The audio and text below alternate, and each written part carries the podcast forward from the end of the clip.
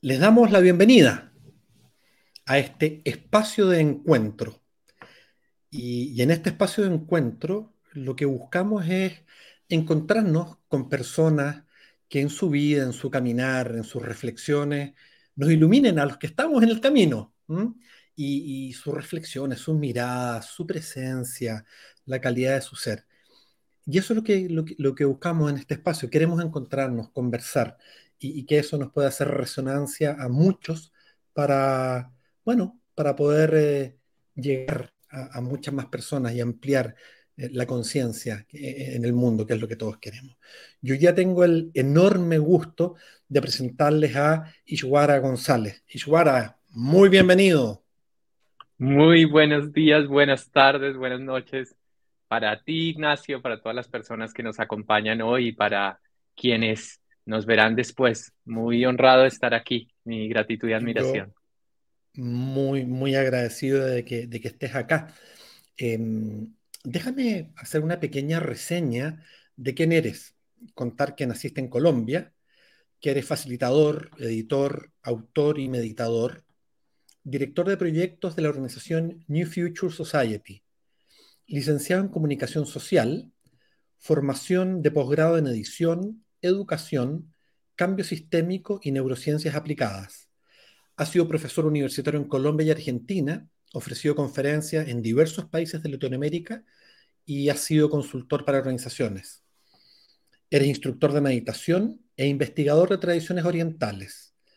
Has recibido entrenamiento en este ámbito durante más de una década en Colombia, Argentina, Estados Unidos, India y Japón profesor del Instituto Latinoamericano de Neurociencias Aplicadas en Argentina, conferencista TED y co-creador de la iniciativa de entrevistas Orilla Futuro y el movimiento internacional Mejor Medita, Maratón de la Calma. Bueno, eso es como, como la presentación más así formal, digámoslo, ¿no? Yo tuve el gusto de conocerte en una, nos conocimos en una conferencia, en, un congreso en que ambos fuimos conferencistas en, Argentina, en Mendoza, y desde ahí yo tenía muchas, muchas ganas, después tú me invitaste a una conversación eh, y yo tenía muchas ganas de, invitarte, así que, bueno, muy bienvenido y ya esto lo hemos llamado un espacio de encuentro. Y te, te, quiero preguntar, ¿cómo resuenas tú con el encuentro? ¿Qué es para ti el encuentro? A mí el encuentro me remonta a, la posibilidad de, la intimidad, a la posibilidad de sentarnos alrededor de un fuego, a ese espacio de la comunidad como el espacio del regalo, ¿no? del, munus, de, de, lo que yo puedo ofrecer y lo que puedo traer a este espacio y, a la vez la humildad de que en mi individualidad traigo muchos, muchos pasados, muchos ancestros y, no los puedo representar todos y no, y no tengo toda la potencia de todos, sino hasta el encuentro con esos otros eh, que en este caso te habitan. Así que me, gusta mucho cómo esa, esa, lógica del diálogos, ¿no? De, de ese encuentro del dos para que aparezca un tercero. Eh, y, eso, a eso me remite el encuentro, a, estar en, el mejor lugar de mí eh, para poder recibirte, para poder escucharte, para que ojalá pueda emerger esa intimidad. Qué bonito, ¿eh? encontrarse dos para que emerjan los otros. Una belleza. Cuando, cuando te invité a conversar,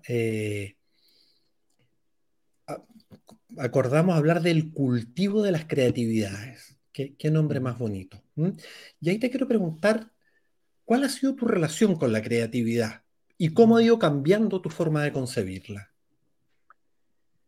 Pues yo creo que a, mí me gusta mucho este concepto de que investigamos y nos apasionan aquellos aspectos a los que aspiramos, es decir, de una manera que carecemos, de lo que carecemos.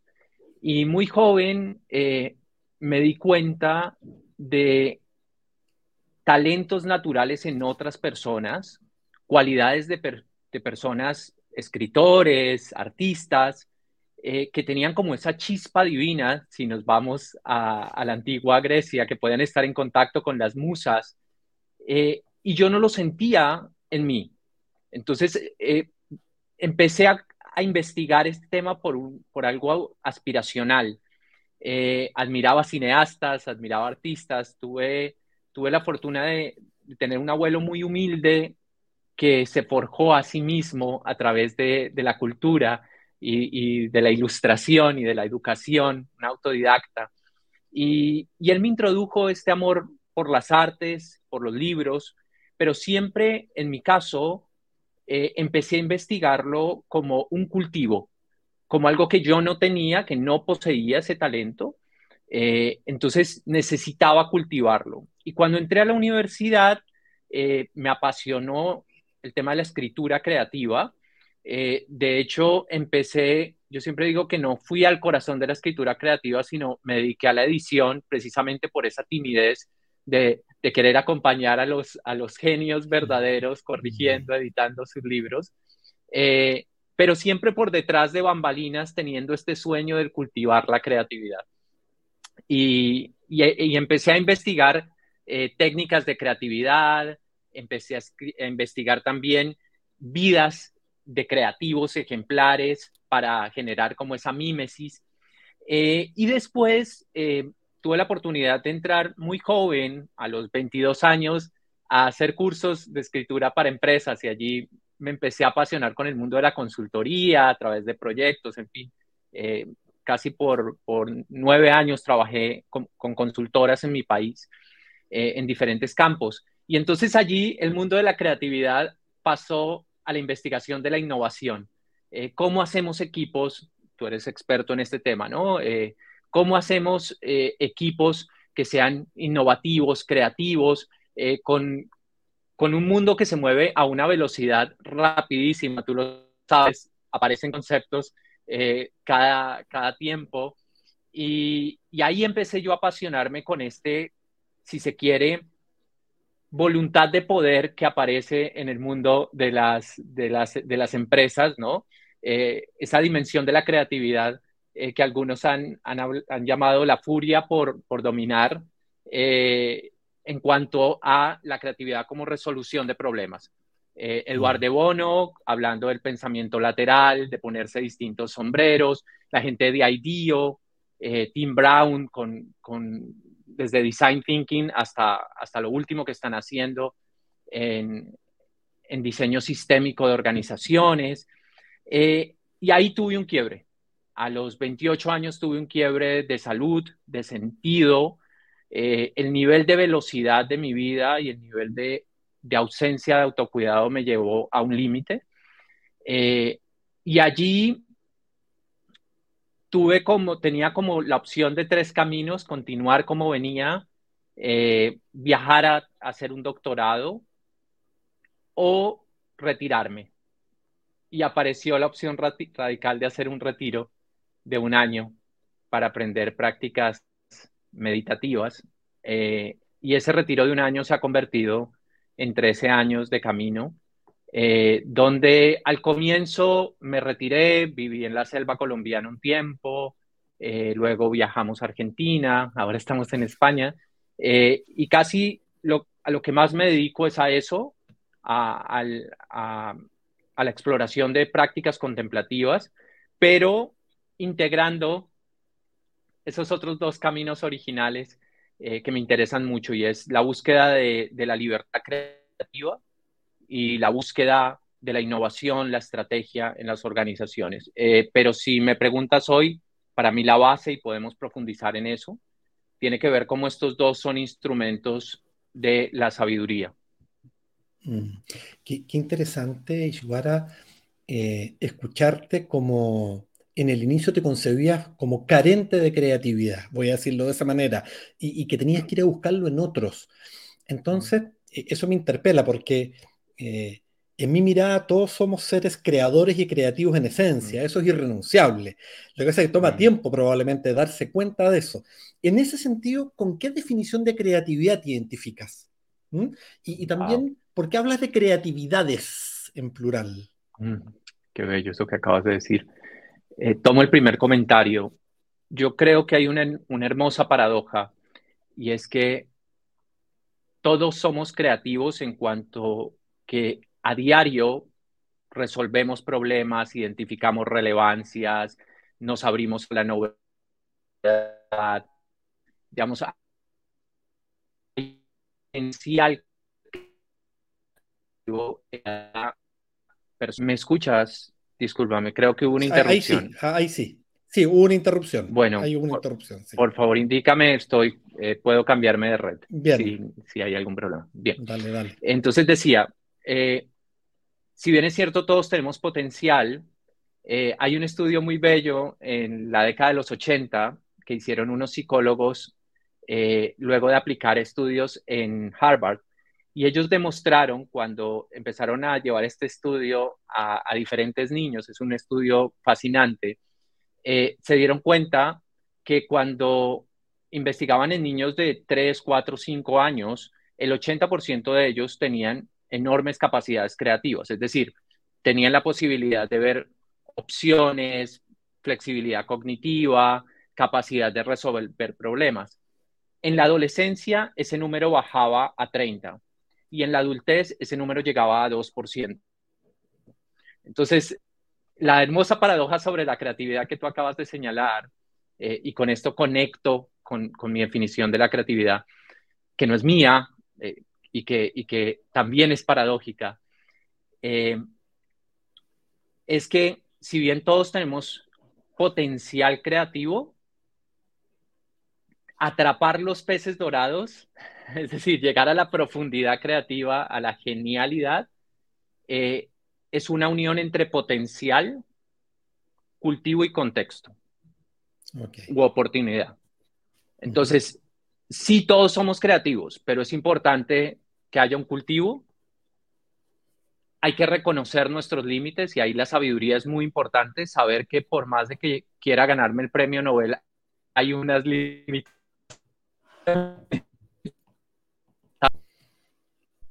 Ah, ahí nuevamente te, te, te escucho entrecortado. Y la oportunidad, me cambio. Sí. ¿Ahí me escuchas? ¿Sí? Te escucho perfectamente. Discúlpame ya, por la. Me, me, todo está bien. Me quedé hasta cuando dijiste que la creatividad era una integración entre potencial, cultivo y contexto. Hasta ahí me quedé. Muy bien, perfecto. Muy bien. Entonces, eh, discúlpame, estoy en una zona rural precisamente sí, en un proceso de, de, retiro. Entonces, eh, para ir a la definición de, de, creatividad, que a mí más me gusta, eh, hay dos definiciones que son como las, las primordiales cuando uno empieza a investigar este tema de creatividad y es producir algo de lo, producir algo de la nada o producir algo nuevo sería la primera, y usan la palabra producir. La segunda definición es producir algo nuevo y útil, que es la pragmática. A mí la que más me gusta de todas es responder adecuadamente a la novedad. Responder adecuadamente a la novedad. Y en la base neurocientífica, psicológica, cultural, la creatividad está relacionada con cómo nos abrimos a la novedad. A veces no la vemos, a veces estamos tan fijos en los hábitos que no vemos la novedad. A veces la novedad es tan fuerte psicológicamente que la rechazamos o la atacamos. A veces nos paraliza. Entonces, responder adecuadamente tiene que ver con esto de lo que hablábamos al comienzo de la novedad como una oportunidad de la emergencia. Mm, mm. Y encuentro muy poderoso lo que estás diciendo, esto de la novedad y el emergente, porque en este tiempo post-pandémico se ha hablado mucho de adaptación. Y por supuesto que es fundamental la adaptación para sobrevivir, pero me da la impresión, y corrígeme si no, que tú nos estás llevando a un punto más profundo, porque entiendo que eh, la posibilidad de abrirnos a la novedad y de responder adecuadamente tiene que ver con capacidades anticipatorias, ¿se entiende, no? La anticipación más que la adaptación, y que eso requiere un coraje de borde de un emergente que no es solo individual. ¿Lo ves similar o lo ves es, distinto? Es brillante lo que acabas de decir. Yo creo que hay palabras que nos cuentan el final de la historia, pero se comen el proceso. Digamos, palabras como reinvención, palabras como adaptación, palabras como flexibilidad cognitiva. Muchas de esas palabras nos cuentan el ideal, pero mm. omiten el proceso de, mm. lo que pasa con una novedad. Es decir, cuando pasa algo con, con la pandemia, eh, algo como la pandemia, es una novedad radical. No la conocemos, está en peligro la muerte, es colectiva, eh, hay medidas que nos limitan nuestro movimiento, nuestra libertad de acción y toda la herramienta que nosotros tenemos es inútil para enfrentar esta mm. novedad. Y mm. por eso eh, sabios que, de los que tú has escrito, como Otto Scharmer, eh, traigo otros acá, John Verbeek, profesor de la Universidad de Toronto, a quien admiro muchísimo, Daniel Schmattenberger, experto en, eh, filósofo, experto en riesgo existencial, dicen todos, hay que detenerse, digamos, hay que permitir la suspensión, hay que permitir la pausa para evaluar, lo dicen todos, Dave Snowden, asesor en temas de pandemia en la Unión Europea, lo primero es evaluar porque la novedad y más novedades radicales nos obligan a ensanchar la mirada. Y luego observa o luego no huyas, tampoco te paralices, tampoco ataques.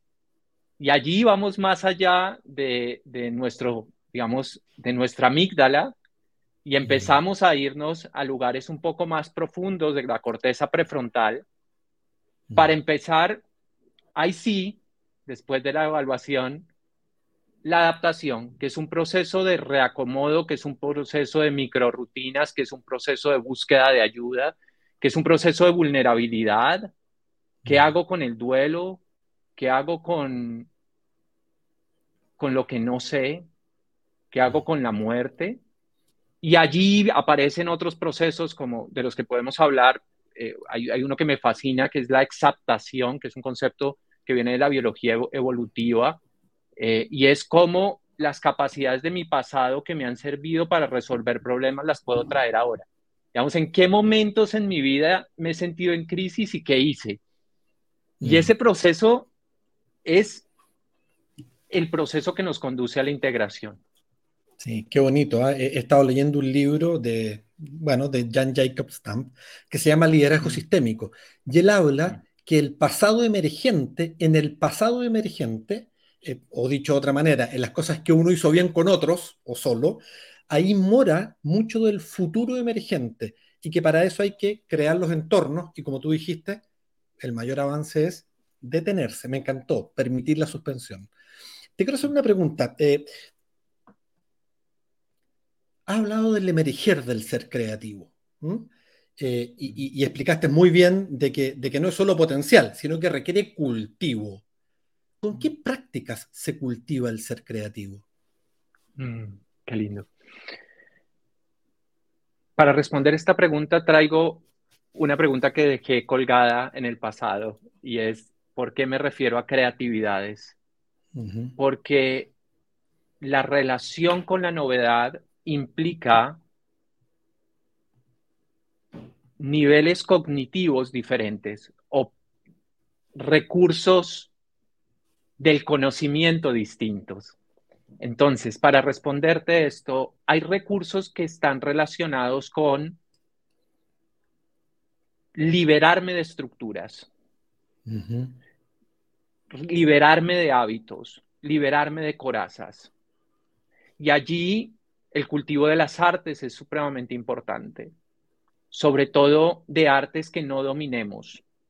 Si no bailo, empezar a explorar el movimiento. Si no tengo una dimensión estética visual, cultivar lo visual a través, por ejemplo, de la pintura. Pero también las artes que sé cultivar. La relación con la naturaleza como lo haría como lo harían los niños volver al contacto de lo sensorial, recordar que somos conocimiento encarnado. Mucho de nuestro conocimiento es lo que, lo que los filósofos del conocimiento llaman down top, es desde, desde el estómago, desde eh, las vísceras, desde la piel hacia el cerebro. Entonces, cuando yo entro en contacto con la naturaleza, cuando entro en contacto con, con, el lodo, con, los olores eh, y con el arte, eh, las estructuras mentales rígidas no tienen cabida. Y empiezo a experimentar una primera creatividad que es aquella de la libertad. Hay otra puerta de creatividad que está relacionada con cuando tengo una sola perspectiva. Digamos, esta es una creatividad, si se quiere, más de la innovación y más de, de bueno, tú citabas pensamiento sistémico, tiene que ver con ampliar mi mirada. Y aquí el ejercicio, por ejemplo, de Eduardo Bono de los sombreros es, es muy mm. bello porque él dice, bueno, ponte el sombrero solo de los datos, ¿qué sabes? Citábamos la pandemia, pero ahora eh, el tema de la, de, de, la posibilidad de una crisis económica global. ¿Qué datos mm. tengo? ¿No? ¿Qué hay aspectos negativos? ¿Qué aspectos emocionales? ¿Qué aspectos positivos tendría esta crisis? Y esa exploración cognitiva me mueve de, de mis marcos mentales. Y habría una tercera creatividad que yo llamaría la creatividad de la sabiduría, que busca curarnos de los puntos ciegos o buscar activamente nuestros puntos ciegos para evitar la autodecepción, el autoengaño, eh, la, el exceso de confianza, los procesos parasíticos. Entonces habría como tres puertas para explorar y si quieres podemos explorar técnicas específicas. Sí, sí. Te quiero, te quiero, a ver, una cosa que, me llamó mucho la atención es que tu Instagram es Ishwara Peregrino. Y, te quiero preguntar em, que me cuentes sobre tu, tu peregrinar y, y, que me lo cuentes como con algunos hitos porque creo que es súper interesante escucharlo para, al menos a mí me interesa mucho, verme reflejado en esos hitos del camino. Mm, mm. Bueno, cuando uno se autodefine, a, mí me gusta pensar en que son autodefiniciones aspiracionales. Eh, yo aspiro a ser un peregrino, eh, no solamente tener la oportunidad de viajar a lugares, eh, de entrar en toda la dinámica de lo sacro, de la lentitud, de, que la vida quepa en una sola, en una sola mochila, de, del no ser nadie, todo esto propio de, los peregrinos en distintas culturas. Eh, pero también como una manera de aproximarme a la vida, ¿no? Eh, el, manido pero necesario poema de, Antonio Machado, Caminante no hay camino, se hace camino al andar. Eh, en cuanto a los hitos, yo hice ese cambio debido a los 28 años. Antes había tenido la oportunidad de ir a, comunidades rurales en, mi país. Eh, iba a ser sacerdote jesuita, entonces trabajé en estas comunidades rurales y, caminaba mucho y, conocía a la gente y, la humildad de la gente de, de, los campos, sobre todo de los campos colombianos que han sufrido mucho de la violencia. Y luego cuando hice mi cambio de vida, me pareció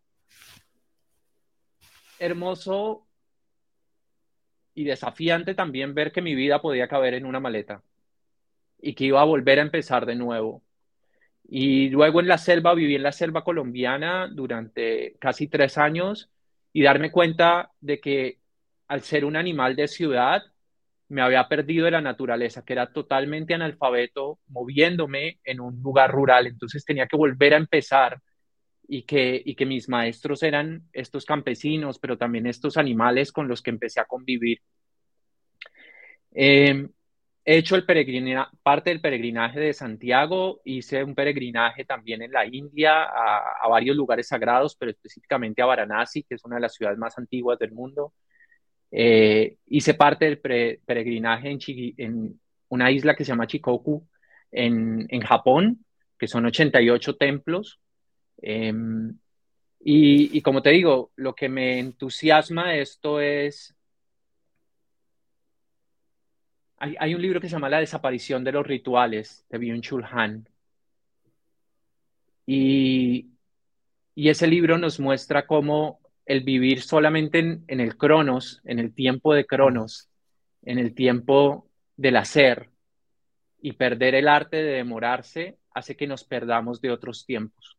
Mm. Y lo que yo he encontrado con el peregrinaje es poder recuperar tiempos. Mm. ¿Y hacia dónde peregrinas?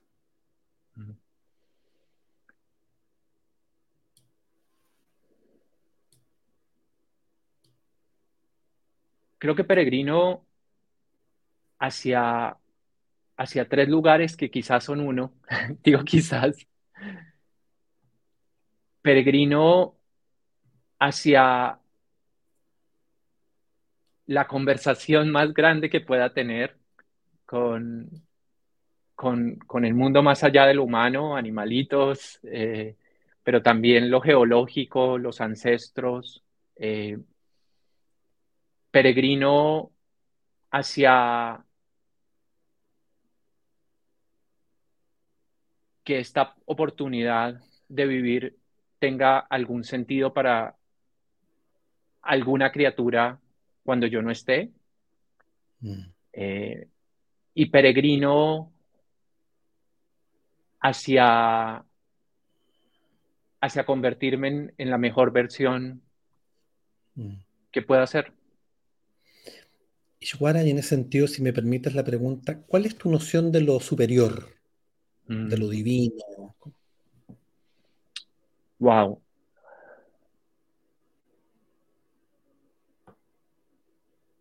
Uno de mis libros favoritos es el Tao Te Ching. Y dicen que el Tao que se nombra no es el Tao verdadero.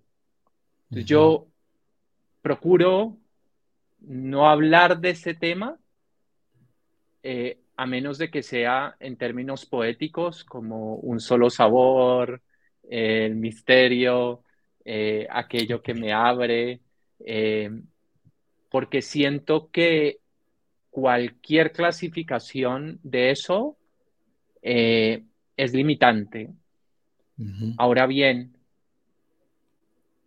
hoy voy a traer otra vez una metáfora porque no quiero nombrarlo. Hoy tuve eh, la oportunidad, te comentaba fuera de cámaras, estoy rumbo hacia un retiro eh, en las montañas de Asturias y tuve la oportunidad de visitar en un pequeño peregrinaje un pueblo del siglo XII, un pueblo medieval. Y el camino hacia ese pueblo eran 10 kilómetros de curvas muy pronunciadas, abismos a lado y lado. Y nos detuvimos con mi compañera en un pequeño mirador. Había un gran silencio, unos abismos muy profundos.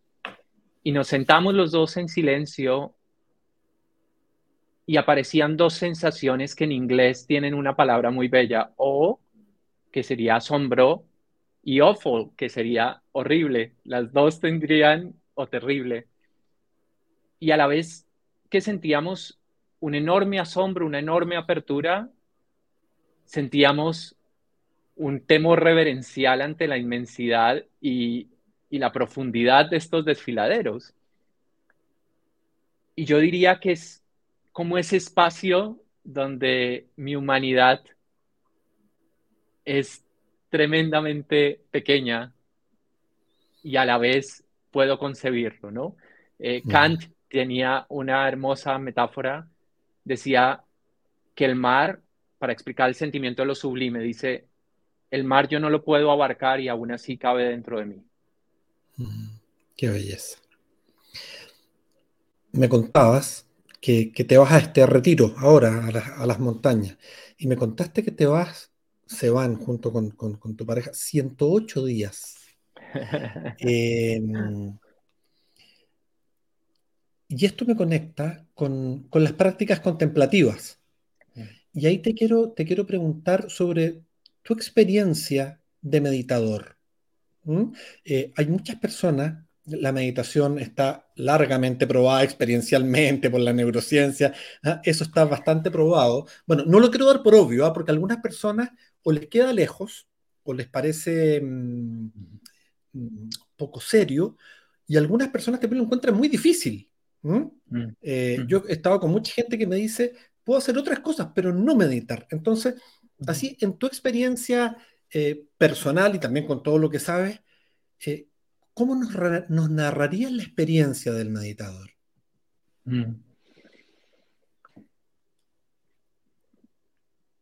Lo primero sería, voy a usar cuatro niveles, si me lo permites. Un primer nivel que sería el de la proposición o el de la definición.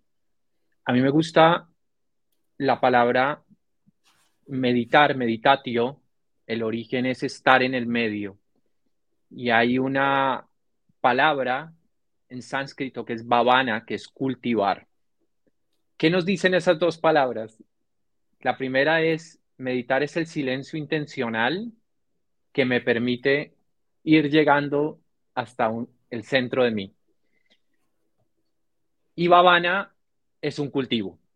Es decir, no siempre se llega al centro de mí. Entonces, la práctica de sentarse, de detenerse, ya es el comienzo de la práctica. No, a veces cuando decimos, no, meditar no es para mí, es porque hay unas expectativas muy grandes, seguramente, de sentarse y ya querer empezar a ver cosas y a veces no pasa nada, pasa la vida, pasa el darse cuenta. Mm. Y lo primero que nos damos cuenta, si venimos como un dínamo durante toda la vida, es que hay un cuerpo. y ese cuerpo nos rasca, se nos duerme, nos molesta. Lo segundo, que hay una muerte, una, hay un lapso bellísimo. Hay una mente que es supremamente rápida, agitada, pero no es que esa mente emerja por la meditación, es que no nos damos cuenta de que vivimos con esa mente. Y entonces con el cultivo del silencio intencional, ya después de la definición, las técnicas, hay un paraguas de técnicas que en Occidente casi que hemos reducido a una sola que sería el mindfulness, que dentro tiene algunas técnicas. Y el mindfulness es una creación occidental muy valiosa, popularizada por John Kabat-Zinn, médico muy importante, y es una práctica que viene sobre todo del budismo del, sureste asiático, de Tailandia, que busca la observación en un solo punto, por una parte, o la, percepción en múltiples sesiones o, o, de todo lo que ocurre, digámoslo así. Pero cuando uno empieza a investigar prácticas meditativas, se da cuenta de que hay un universo de prácticas. Y que son prácticas, lo que voy a hacer es resumirlo al máximo, pero que son prácticas que tienen tres propósitos. La primera, este estar en el medio, lo que podríamos llamar meditar, para llegar a una experiencia culmen que sería el evento puro de conciencia, darme cuenta de que me estoy dando cuenta. Y esa sería como, voy a usar términos que son muy problemáticos, pero sería como un tipo de iluminación. Ahora, hay otro evento que se busca con prácticas contemplativas, que es la contemplación. La palabra contemplación tiene en su etimología templum, que es, era ese lugar en Roma, en el bosque, donde se veía el cielo azul y donde los pájaros al pasar daban mensajes. Entonces la contemplación, contrario al estar en el medio, es estar abierto a todo lo que ocurre afuera. La experiencia de asombro en aquel lugar en las montañas fue una experiencia contemplativa. Mm. Y allí la experiencia culmen es la interdependencia. Darme cuenta mm la, conciencia cósmica, darme cuenta de que estoy conectado con todo. Y de esas dos, hay prácticas contemplativas que son prácticas no duales. El Advaita indio, por ejemplo, que lo que buscan es que tu conciencia vaya de un lado al otro hasta que no haya separación entre uno y el otro.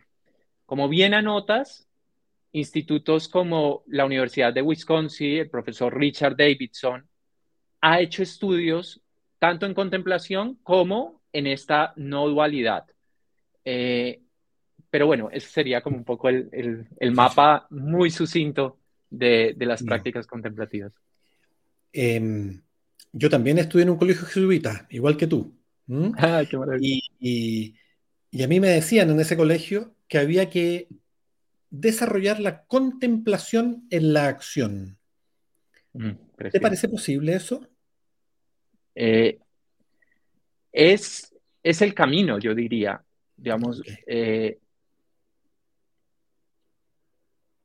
en Oriente lo llaman karma yoga, el, yoga de la acción. Yo siento que el retiro, el retiro de los 108 días, el retiro de la meditación, no, no puedo dejar de insistir en la importancia de la suspensión, de la práctica, del silencio. Digamos, eh, soy un pregonador y trato de ejemplificarlo en mi vida, eh, hacer, diseñar mi vida con toda mi dedicación a que esos momentos estén. No siempre lo logro, por supuesto. Pero ¿para qué? Y aquí viene la clave que a veces en Occidente se nos ha, se nos ha disuelto las prácticas contemplativas también pueden ser un camino para el narcisismo, para el sinsentido, para el alejamiento de los problemas del mundo. Eh, y yo lo que quiero decir es, las prácticas contemplativas son ese lugar para pescar el pez dorado y ver de qué manera en un mundo con muchas urgencias podemos dirigir los esfuerzos y dedicar toda nuestra naturaleza al servicio. Mm, y es, un tema de eficiencia, digámoslo así, ¿no? Eh, eh, si, los recursos están dispersos, cognitivos, emocionales, económicos, eh, si mis motivaciones profundas, que fue una pregunta que me resonó mucho desde la el primer intercambio que tuvimos, ¿cuáles fueron tus motivaciones? Si mis motivaciones profundas están dispersas, mis recursos y mi manera de responder a los grandes desafíos también van a estar dispersos. Entonces yo, sí creo que, que ese contemplar en la acción eh, es muy valioso, eh, pero a la vez puede ser una trampa también. Eh, tanto el contemplativo que dice me retiro de la acción, como aquel que accione y accione y accione y diga, no, es que esta es mi contemplación. Me parece que a veces esa manera de actuar no nos da los espacios para ver los puntos ciegos. O sea, nos estás invitando a una integración, voy a decirlo de una manera media geométrica, conexión vertical y acción horizontal, pero ambas a la vez. Hay gente que se queda solo en la conexión vertical y se olvida del mundo, y narcisismo espiritual y otras cosas, como tú dices, y hay gente que se queda solo en la acción, con autorreferencia. Entonces, aquí te quiero, te quiero invitar, eh, tú eres fundador de la Sociedad para el Nuevo Futuro. Eh, y esto es un futuro urgente. ¿ah? Eh, eh, eso, es urgente. ¿Cómo ves este nuevo futuro? ¿Qué te evoca? Mm, mm.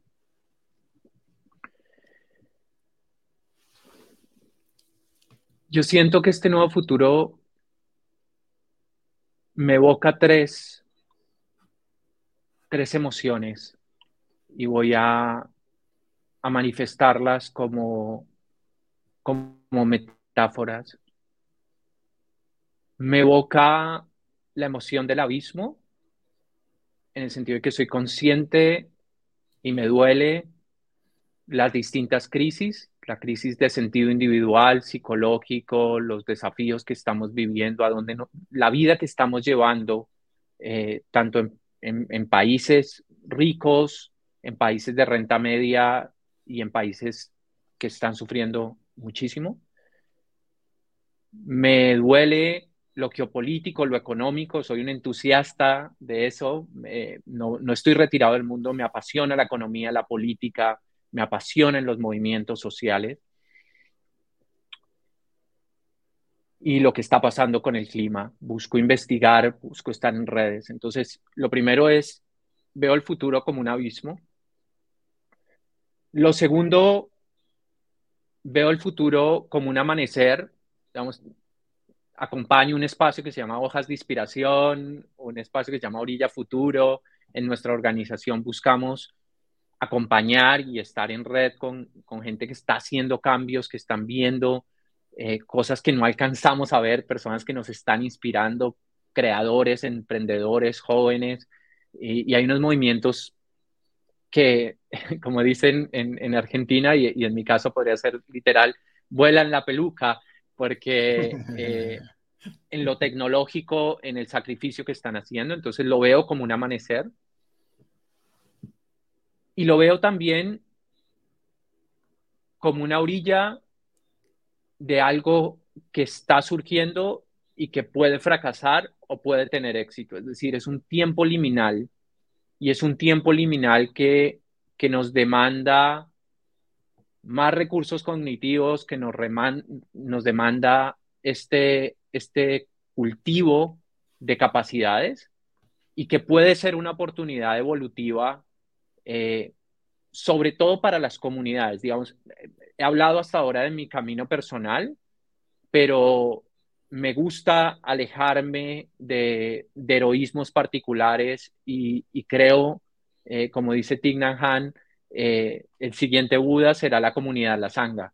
Entonces creo mucho en esta inteligencia distribuida, creo mucho en esto de, cómo co-creamos de, de la generación de las comunidades. El emergente de la redarquía. Yo lo digo de otra manera en organizaciones, pero estamos hablando de lo mismo. Estamos hablando de lo mismo. Claro, claro. Ishwara, te quiero, para cerrar, te quiero invitar a que hagas alguna reflexión final, algo, algún mensaje especialmente significativo que nos quieras dejar.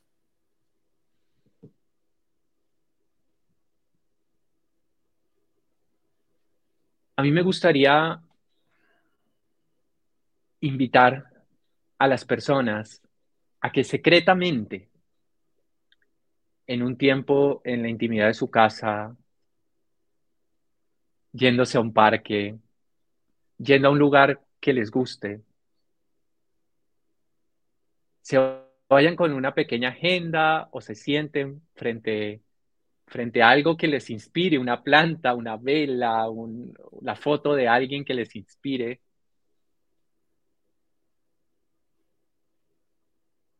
y se hagan tres pequeñas preguntas.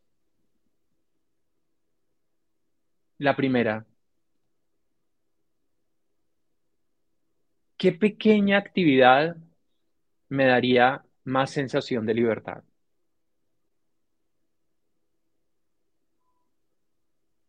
¿Qué micro hábito me daría más poder?